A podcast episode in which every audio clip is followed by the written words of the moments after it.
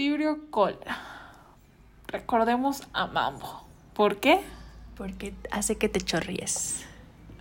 Este es un gran negativo anaerobio fermentador igual que E. coli. Su mecanismo de transmisión es por aguas contaminadas y alimentos contaminados y hay que saber que aquí tienen mucho que ver los crustáceos quitinosos como mariscos, camarones, o sea, camarón y este cangrejo. Es más frecuente en meses cálidos. La población en riesgo son personas que tienen un pH más bajo porque así sobrevive más el vibrio y llega más a donde va a afectar el intestino que puede ser pacientes con hipocloridria como por E. pylori, Helicobacter pylori, gestantes y ancianos. Las enfermedades que va a causar son de leve a moderado tenemos tres. Primero, tenemos la colonización asintomática. Número dos, tenemos la gastroenteritis. Esta es una forma leve porque las cepas que ocasionan esta gastroenteritis son carentes de la toxina Vibrio cólera 01. Y por más grave tenemos el cólera, que es... Este tiene una incubación de 2 a 3 días. Su inicio es con diarrea acuosa, es muy característico que parece agua de arroz y vómito.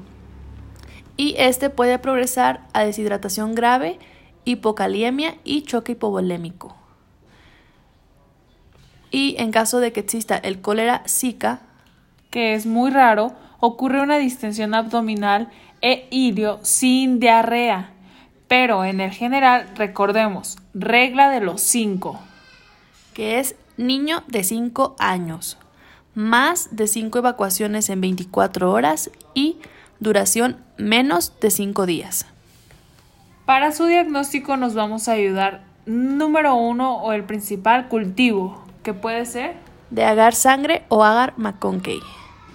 Y este debe realizarse al inicio de la enfermedad y tener muestras de heces frescas. Para su tratamiento todo va a ser en base a la deshidratación que nos está causando.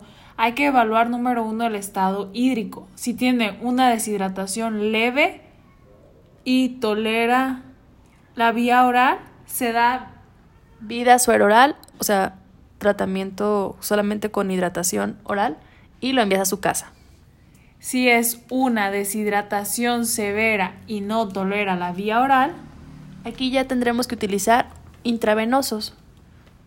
Que en este hay dos fases, una fase de rehidratación en la que vas a cumplir este objetivo por 2 a 4 horas y fase de mantenimiento que en este te vas a enfocar en hasta que cesen las evacuaciones y aquí vamos a utilizar de 800 a 1000 mililitros por hora. Número 2 vamos a utilizar antibiótico-terapia.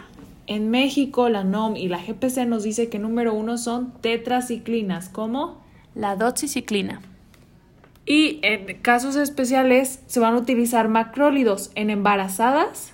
Aquí vamos a utilizar la eritromicina o la furasilodona. Y en menores de 5 años es la acitromicina.